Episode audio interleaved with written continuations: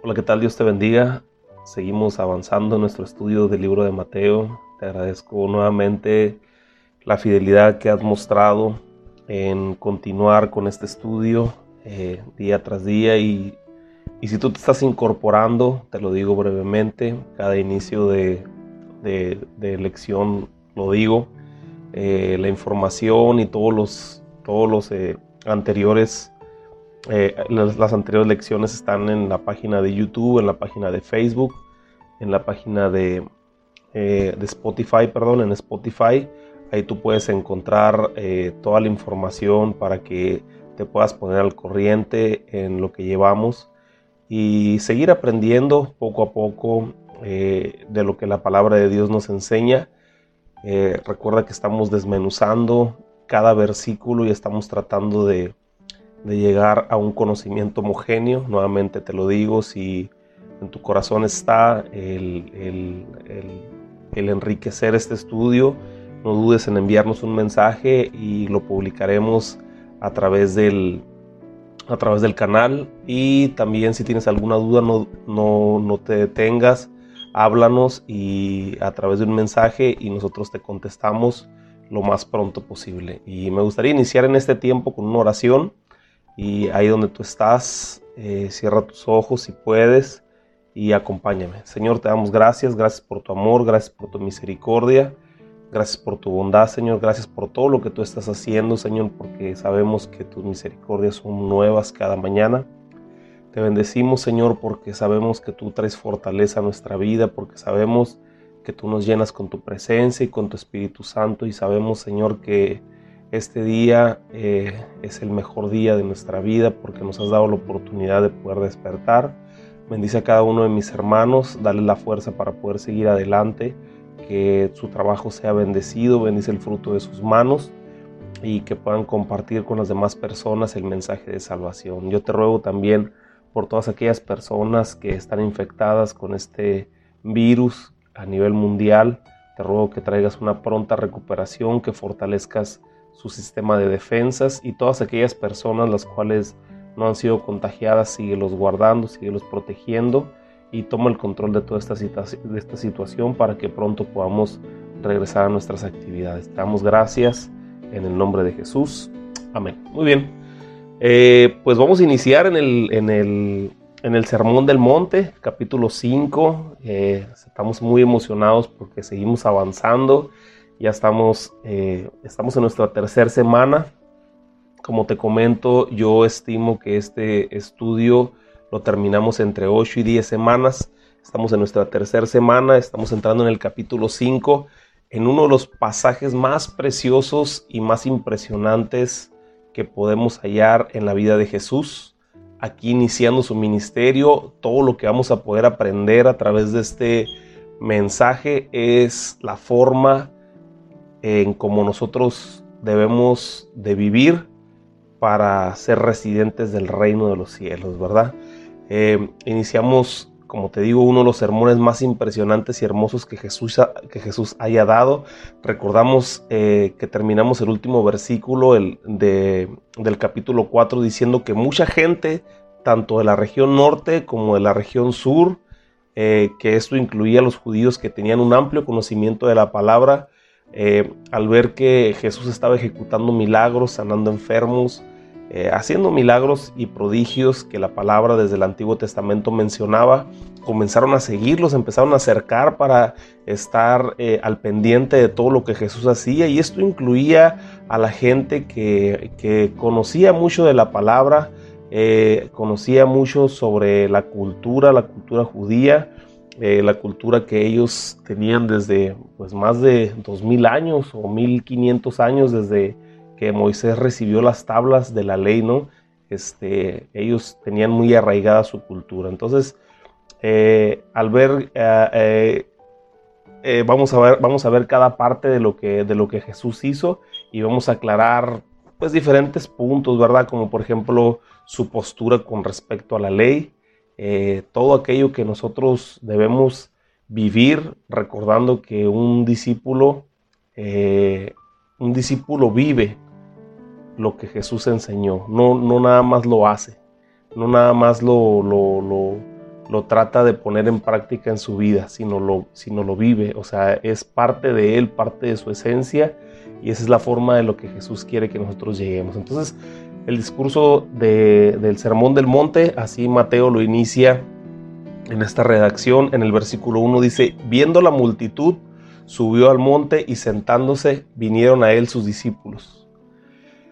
Dice, y abriendo su boca les enseñaba diciendo, bienaventurados los pobres en espíritu, porque de ellos es el reino de los cielos. Eh, vamos a ver una serie de, bienaventuranzas con las que inicia el mensaje Jesús. Cuando Jesús decía bienaventurado, eh, esto es una palabra que, tiene su raíz en el griego y la palabra original en el griego es Macarius y se traduce como una persona que es digna de felicidad. Entonces, cuando Jesús decía, bienaventurado aquel que es pobre en espíritu, dice, es digno de ser feliz o es feliz aquel, aquella persona que es pobre en espíritu. Entonces, eh, vamos a recordar las escrituras donde Jesús decía que Él vino para, para echar el vino nuevo en odres nuevos, que no podía echar el vino nuevo en odres viejos. Eh, lo que él, lo que él trataba de decir es que la enseñanza que él traía era para personas que estuvieran listas eh, con un corazón dispuesto a aprender, con un corazón enseñable. Y dice el Señor Jesús, es digno de felicidad aquel que no se considera tan sabio y está dispuesto a aprender. Eso es lo que significa eh, en la bienaventuranza, donde dice que bienaventurado es el que, el que es pobre en espíritu, decía, bienaventurado aquel que no cree que todo lo sabe, sino que está dispuesto a aprender lo que yo traigo, la palabra de vida, la palabra eh, que yo les quiero enseñar. Y, hubo muchas personas que recibieron esta palabra, ¿no? Entonces, en aquellos que creían saberlo todo, aquellos que, que se creían la última Coca-Cola en el desierto, podían eh, caer en algo que se llama ceguera de taller. No sé si tú en alguna ocasión hayas escuchado sobre la ceguera de taller. Eh, yo siempre trato de, trato de ejemplificarlo con algo, algo muy irónico, ¿no? Es como si tú tuvieras el refrigerador en medio de la sala o, el refrigerador en el baño y tú vas todos los días y sacas, eh, sacas las salchichas del, del refrigerador y te vas y cocinas a la cocina y, este, regresas y guardas todo en el refrigerador que está metido en el baño.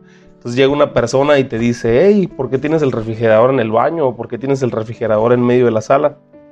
Entonces tú dices, wow, o sea, verdaderamente no me había dado cuenta que el refrigerador no está en su lugar. Eso pasa con la ceguera de taller y eso pasa muchas veces con las personas cuando creen saberlo todo, cuando creen que ya tienen dominado todo el tema sobre, sobre alguna cuestión y muchas veces no tienen ese espíritu enseñable o no le dan margen a, guardar en su corazón un espacio donde ellos puedan decir, oye, verdaderamente eh, quizás no lo sepa todo, quizás no tenga todo el conocimiento y a lo mejor alguien que venga de fuera me puede enseñar o yo puedo aprender de ella, ¿no? Entonces, eso es a lo que se refería Jesús, bienaventurados los pobres en espíritu, porque de ellos es el reino de los cielos. Y es que esta escritura está en contra de todo lo que se ha enseñado últimamente a las últimas generaciones, eh, prácticamente de los de, inicios del 2000 en adelante.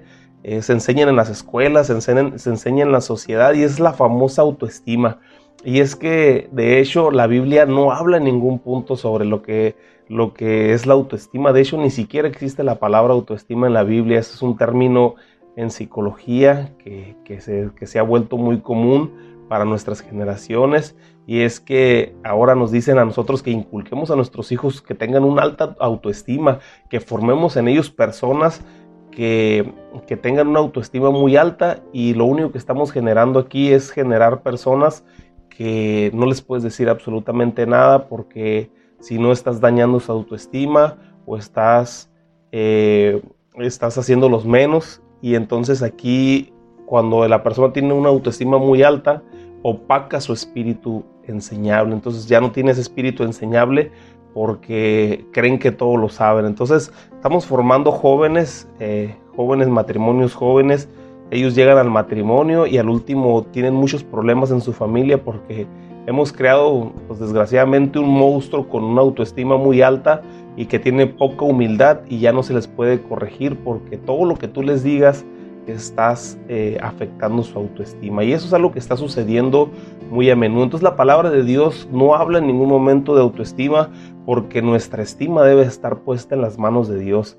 Él nos ama, dice su palabra, que Él siempre tiene pensamientos de bien y no de mal para nosotros. Pero con una autoestima que esté hasta el cielo, lo único que hacemos es que hacemos a un lado la mano de Dios en nuestras vidas y la sustituimos por creer que nuestras capacidades son tan buenas como para guiar nuestros propios pasos. Estamos haciendo un lado totalmente lo que Dios puede hacer en nuestras vidas porque ahora nosotros creemos que podemos inventar cosas o podemos hacer cosas eh, nuevas eh, que a lo mejor en la palabra de Dios ya están desde hace muchos años. No, no, no estoy en contra de los inventos. Obviamente tú puedes inventar algo y esa sabiduría que viene de parte de Dios para que tú puedas crear algo. Las personas que crean la computadora, la televisión y que crean las redes sociales y todo lo que utilizamos ahorita a menudo.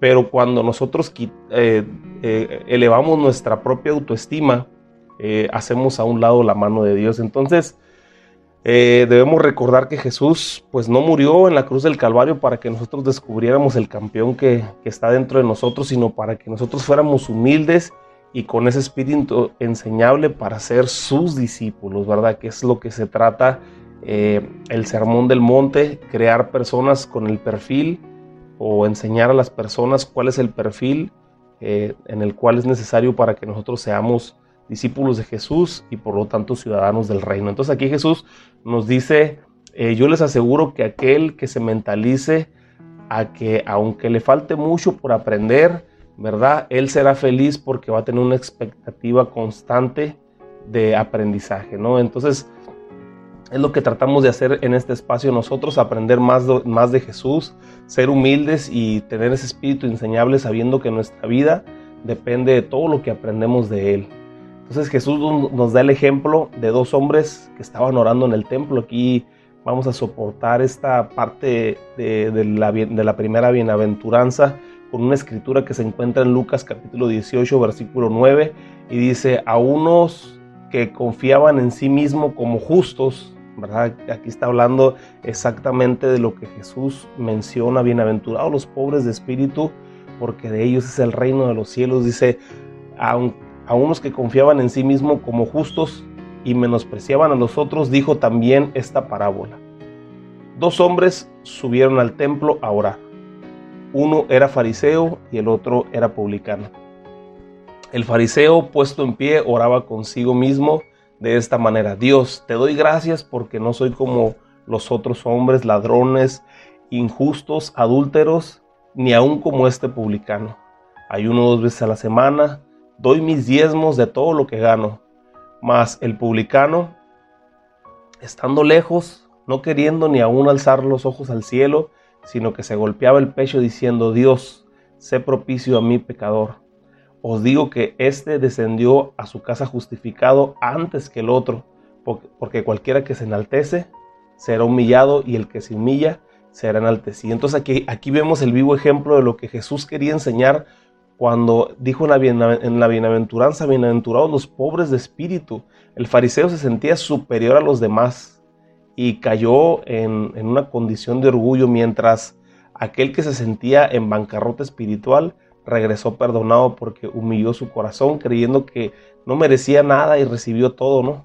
Pero el que creyó que merecía todo no recibió absolutamente nada. Por eso dice la palabra, bienaventurado el pobre en espíritu, porque de ellos es el reino de los cielos. Entonces tengamos ese espíritu enseñable, tengamos esa condición de humildad y sepamos que el Señor está aquí para enseñarnos, para darnos su palabra, para eh, forjarnos como esos buenos discípulos, esas personas que vamos a poder ser de utilidad para el reino de los cielos, que vamos a poder ser de utilidad para compartir el mensaje de salvación a las personas. Tengamos nuestro corazón abierto a aprender lo que la palabra de Dios nos quiere enseñar. Versículo 4 dice, bienaventurados los que lloran porque ellos recibirán consolación.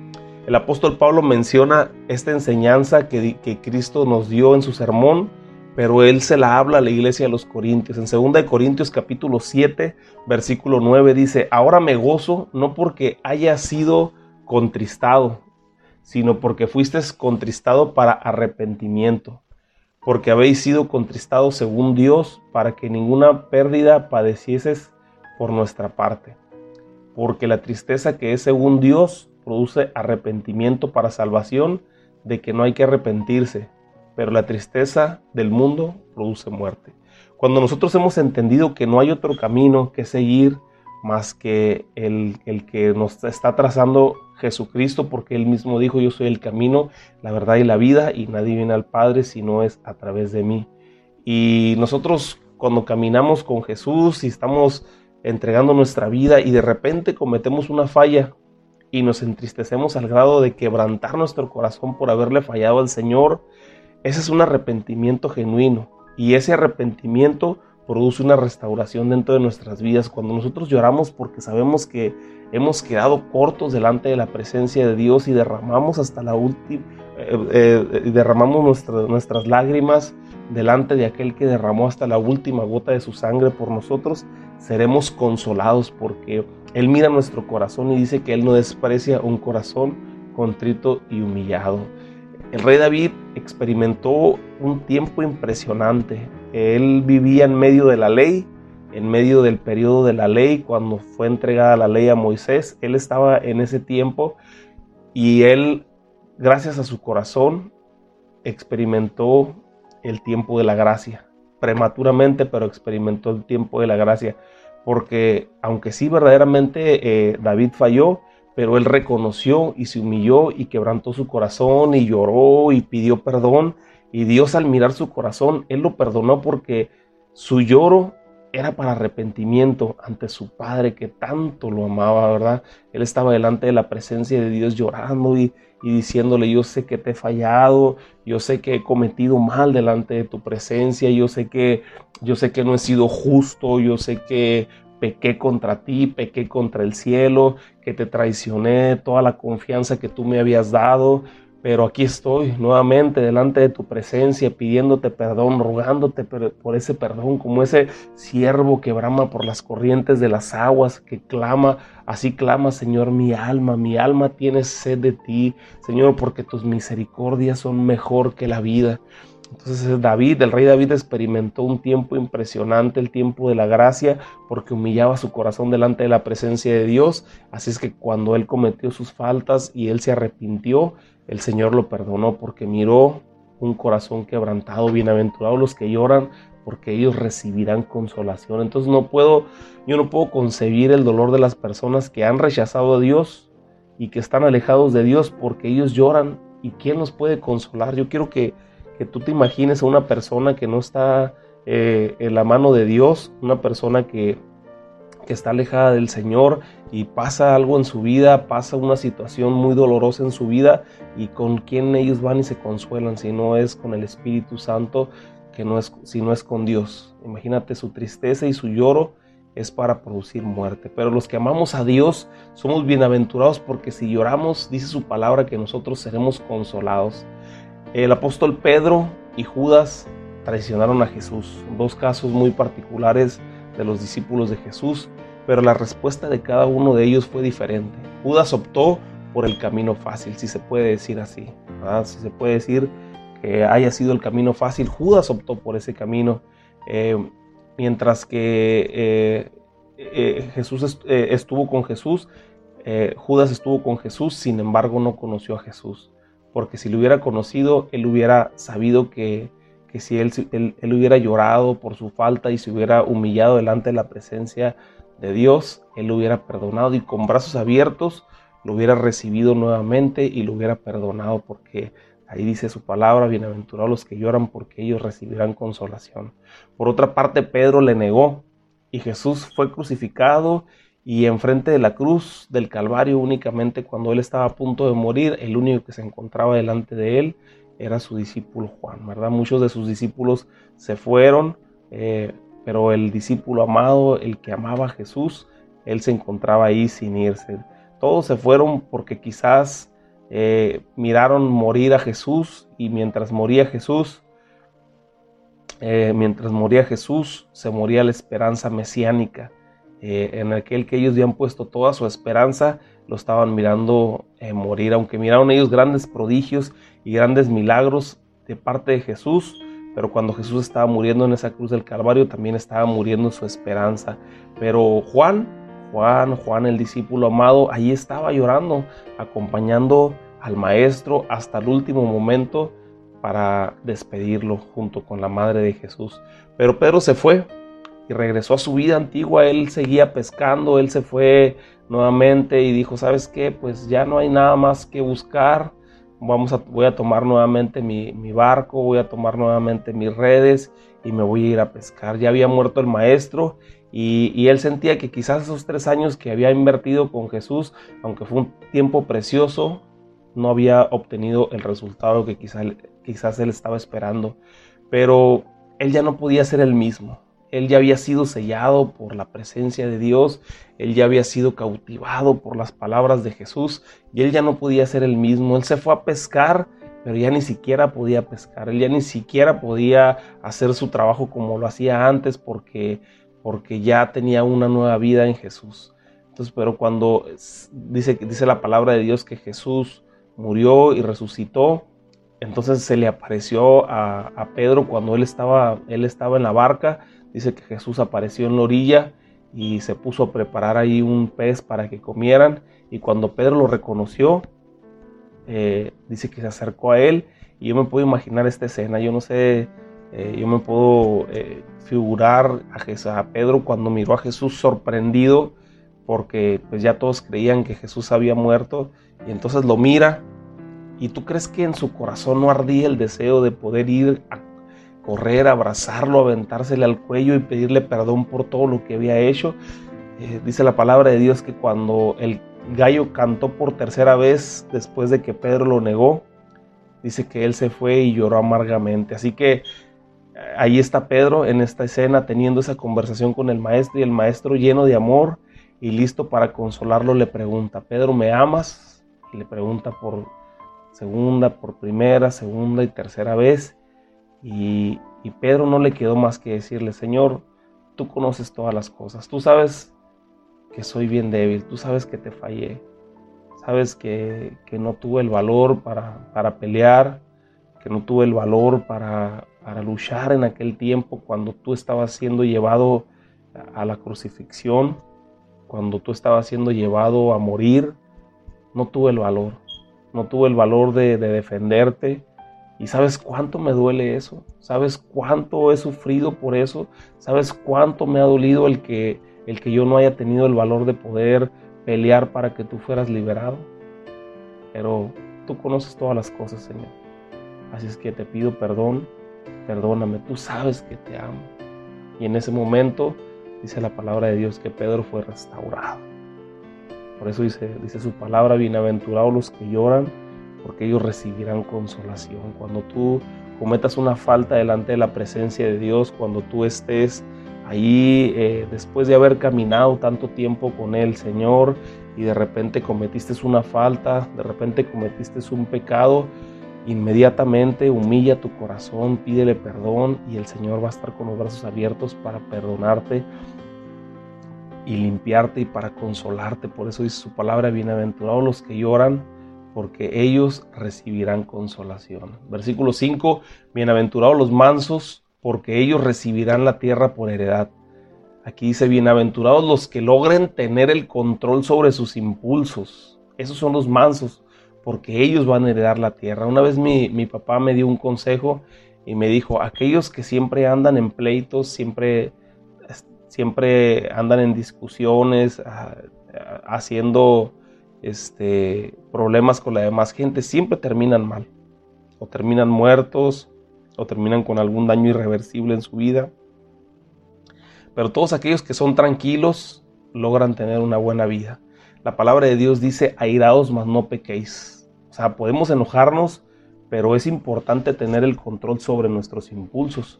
Muchas personas dicen, yo tengo un carácter fuerte, así que aguántense. Pero yo te pregunto, ¿Tienes carácter fuerte o eres iracundo? Una persona con carácter es una persona que sabe dominar sus impulsos. Jesús dice la palabra de Dios que sacó su carácter cuando el celo por la casa de Dios lo consumió. miró a las personas que estaban eh, en las mesas eh, vendiendo y en aquel tiempo se usaba mucho que las personas que estaban fuera, las personas que habían sido llevadas al exilio y que vivían en otras partes de, del Medio Oriente y las otras partes del, del mundo conocido de aquel tiempo, dice que bajaban a las fiestas que celebraban cada año. Y entonces dice que, que, muchas personas querían traer ofrenda delante de la presencia de Dios, pero ellos no podían venir acarreando quizás con todo el ganado por el camino y entonces lo que hacían ellos era que en sus tierras, por así decirlo, vendían, el, vendían una oveja que a lo mejor era para, hacer un, para presentar un sacrificio, entonces lo vendían allá, eh, por así decirlo, en 100 pesos.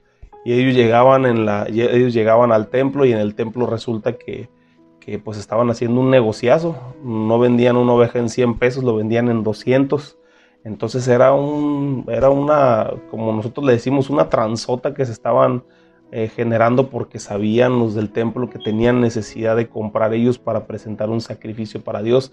Y tú sabes que Dios siempre quiso que su pueblo se miraran como hermanos y cuando tú tienes un hermano que amas mucho, siempre estás tratando de, de que, de que sea justo todo lo que, que él tenga. Entonces aquí es, se estaban generando muchas injusticias. Entonces dice la palabra de Dios que Jesús entró al templo y miró que todos estaban haciendo sus trances y agarró las mesas y las tiró y, y tronó látigo y los corrió a todos. Entonces les dijo, ¿sabes qué? De la casa de mi padre no van a ser una cueva de ladrones. Entonces ahí Jesús nos muestra un carácter, algo que a lo mejor él no había hecho en ninguna escena a lo mejor algo que él nunca había demostrado a través de sus, de sus tres años de ministerio, pero aquí Jesús estaba mostrando su carácter. Y dice que empezó a tirar todas las mesas, pero cuando estaba enfrente de los que lo iban a llevar encarcelados para crucificarlo y prenderlo, dice la palabra que, que, el apóstol Pedro sacó el cuchillo y le cortó la oreja a aquel soldado. Entonces Jesús le dijo, hey, espérate, cálmate, no es la manera en cómo vamos a resolver esto. No funciona de esta manera.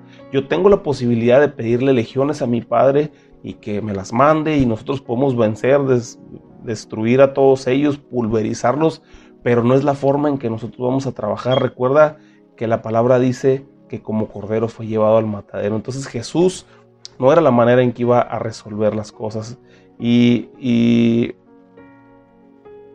y una escena que a mí me quebranta mucho es cuando cuando estaba frente a Pilatos y Pilatos estaba entrevistando a Jesús y Jesús no le respondía, entonces un soldado agarró y le pegó una cachetada a Jesús bien fuerte y Jesús voltea y le dice, ¿y por qué me pegas? ¿Qué es lo que dije mal?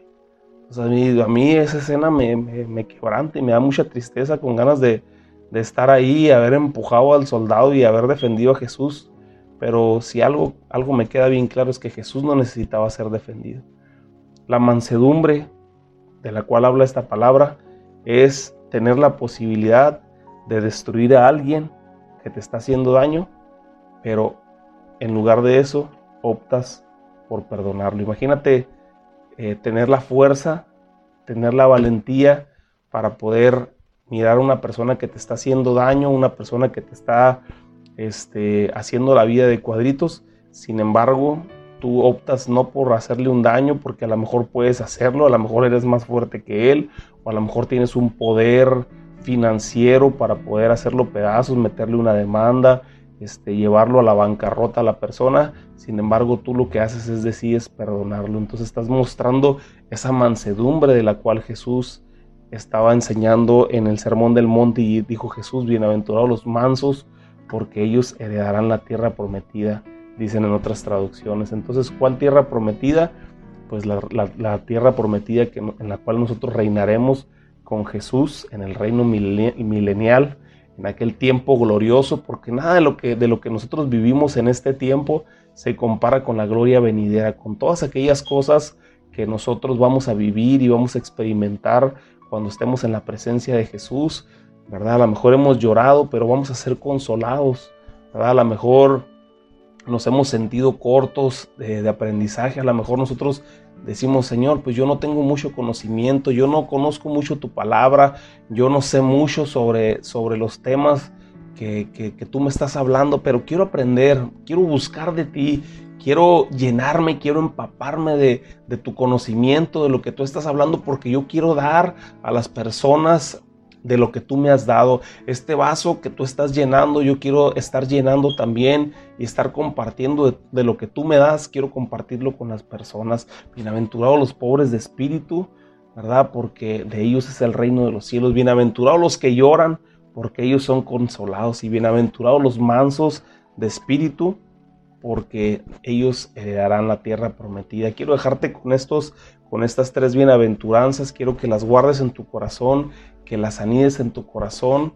Eh, la siguiente, en la siguiente clase, la próxima lección, estaremos, eh, eh, estaremos continuando con las bienaventuranzas. Quiero que abras tu corazón, quiero que las entiendas, porque estas bienaventuranzas es como el código, el código legal y el código, este, como la carta legal eh, de, derechos y obligaciones que tenemos nosotros como discípulos de Jesús para poder nosotros vivir en el nuevo reino que nos presentó el Señor Jesucristo, ¿verdad? Dijo el Señor Jesucristo, el reino de los cielos se ha acercado, el nuevo gobierno de Jesús se ha acercado y ahora nosotros estamos viviendo bajo un nuevo gobierno. Ahora no somos, nosotros no somos residentes de esta tierra, sino somos residentes del cielo y como tales nosotros tenemos que aprender a vivir. Quizás todo parezca al revés, parezca eh, que no tiene sentido. Muchas de las cosas que vamos a ver, tú vas a decir, pero ¿cómo esto? No tiene sentido si aquí no me dicen, eh, no me dice la palabra, a mí las personas no me dicen que, que, sea pobre en espíritu, sino que yo tenga una autoestima bien alta pero eso no, no, es lo, no es como se rige el cielo. Nosotros estamos viendo a través de la enseñanza de las bienaventuranzas cómo se rige el cielo y cuáles son las leyes que rigen el cielo. Y eso es lo que vamos a aprender nosotros a través de este estudio. Que Dios te bendiga y te guarde y, nos vemos en la siguiente clase. Que Dios te bendiga. Acompáñame a hacer una oración. Señor, te damos gracias. Gracias por tu amor, gracias por tu misericordia. Bendice a cada uno de mis hermanos que han eh, dedicado este tiempo para escuchar tu palabra y que seas tú, mi Dios, fortaleciéndolos y dándoles la sabiduría para aprender cada una de las cosas que decimos y que enseñamos a través de este medio. Te damos gracias en el nombre de Jesús. Amén.